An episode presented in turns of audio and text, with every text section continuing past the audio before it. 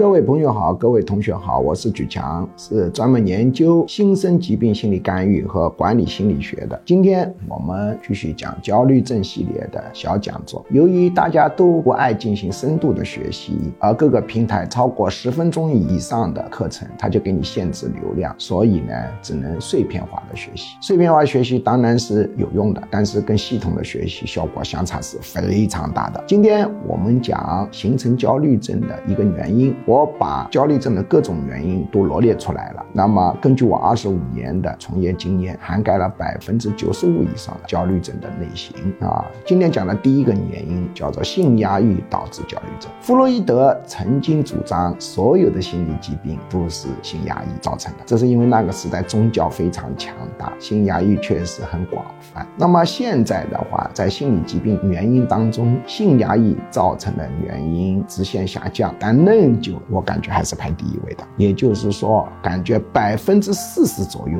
是由性压抑造成的。当然，这个百分之四十左右的这个数据会随着我呢接触的个案的数量、环境的变化、社会的一个不断的发展而不断的调整，它不是一个恒定的数据。那么在中国的话呢，这个性压抑包括两个类型，一个类型呢就是异性恋性压抑，一个呢是同性恋性压抑。那么我们要是从业业心理咨询特别要注意的一点就是什么呢？在二零二二年中国现实环境，由于性观念的开放，异性恋满足的程度和便捷性在不断的提高，各种约炮的工具、各种替代的产品、各种出轨率的上升等等等等。所以呢，异性恋性压抑。造成焦虑症仍旧是存在的，但是要注意到同性恋性压抑在焦虑症的成因当中，它上升很快，比重非常大，或者说并不是上升很快，而是比重被发现的比重啊非常的大。这是因为在二零二二年的中国，同性恋性压抑还是很严重的，是因为社会主流文化对同性恋的欲望的表达和满足有抑制作用。特这里特别要注意的是啊，双性恋容易伪装成纯。粹的异性恋，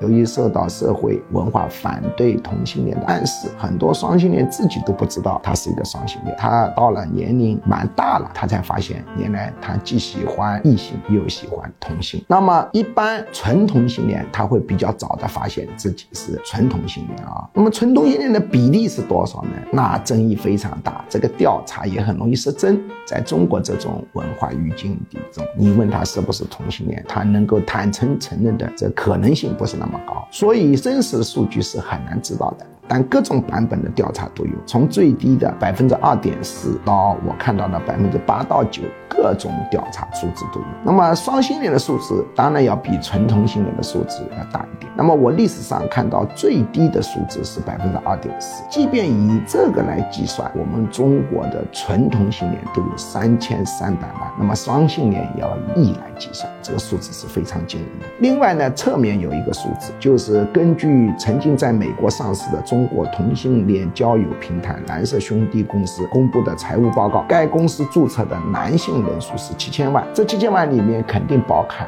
大量的双性恋，但也包含了一部分非中国的注册，但是主要是中国人。那么我们要注意到，蓝色兄弟只是同性恋的一个交友平台之一，还有很多人并没有注册这个交友平台，而且它只是代表男性，所以这个七千万的数据还是非常惊人的。所以我们呢？做心理干预的时候，一定要注意他心理形成焦虑的真实原因。在同性恋或双性恋性压抑形成焦虑症这一块是比较难以觉察，这个呢是要有一个敏感性。那么否则的话呢，很可能干预的方向呢就错了，这个干预的效果